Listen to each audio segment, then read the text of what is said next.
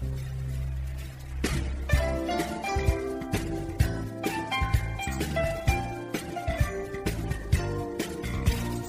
Bom dia, produtor. As últimas chuvas que caíram na região foram um prato cheio para o desenvolvimento de plantas invasoras, que são aquelas plantas que você não cultivou, mas que mesmo assim surgiram na sua lavoura. A presença dessas plantas é prejudicial, pois elas concorrem com a cultura principal por água e nutrientes, causando perda de rendimento. Além disso, as plantas invasoras têm efeitos indiretos, como o aumento do custo de produção, dificuldade na colheita, depreciação da qualidade do produto e hospedagem de pragas e doenças. Já deu para ver que essas plantinhas espertas merecem toda a atenção, né? Por isso, no quadro Falando ao Produtor de hoje, o consultor Pedro Ximenes traz orientações sobre esse tipo de manejo.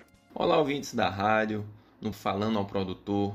Agradecimentos a Yuri pelo convite. Meu nome é Pedro Ximenes. Eu sou engenheiro agrônomo e vou trazer uma dica para você, produtor de campo, ter melhores produções na sua lavoura. Então, a dica do Ximenes de hoje é que observamos que depois das chuvas torrenciais da região que ocorreram recentemente, em média 150 milímetros de chuva acumulado, a erva concorrente está crescendo muito rápido, está se propagando muito rápido. E a dica é que o produtor realize o controle com herbicida dessa erva concorrente quando ela está jovem, a partir de 3, 4 centímetros de tamanho. Qual é a grande vantagem de realizar o controle da erva concorrente, né? principalmente bredo, o capim amargoso, picão preto, quando ela está jovem? Porque você realizando o controle com herbicida quando a planta está jovem, a dosagem do herbicida vai ser menor, a eficiência vai ser maior e a planta, principalmente a planta jovem, ela não adquire resistência ao herbicida porque o controle é feito antes da florada. Então há o controle antes que ela emita a semente, fazendo com que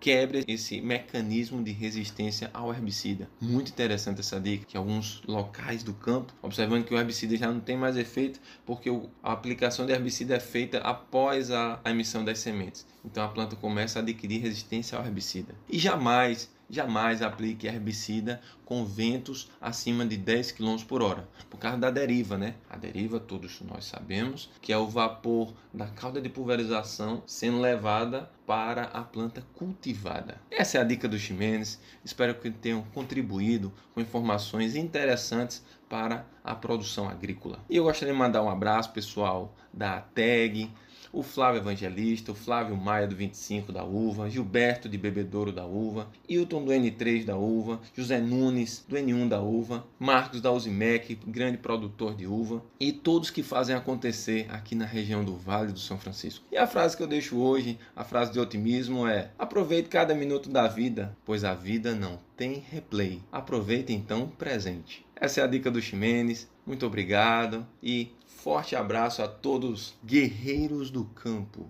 Esse foi o quadro Falando ao Produtor, um projeto de extensão do IF Sertão PE, campus Petrolina Zona Rural, em parceria com a rádio Grande Rio AM. Para mais informações, dúvidas ou sugestões, nos contate pelo número e WhatsApp 087 981 49 42 56. E não se esqueça de seguir o nosso Instagram, falando ao produtor IF Sertão PE. E se você quiser ouvir novamente esse e outros quadros, é só conferir o podcast Falando ao Produtor no Spotify. Eu sou Yuri Silva e aguardo você no próximo quadro.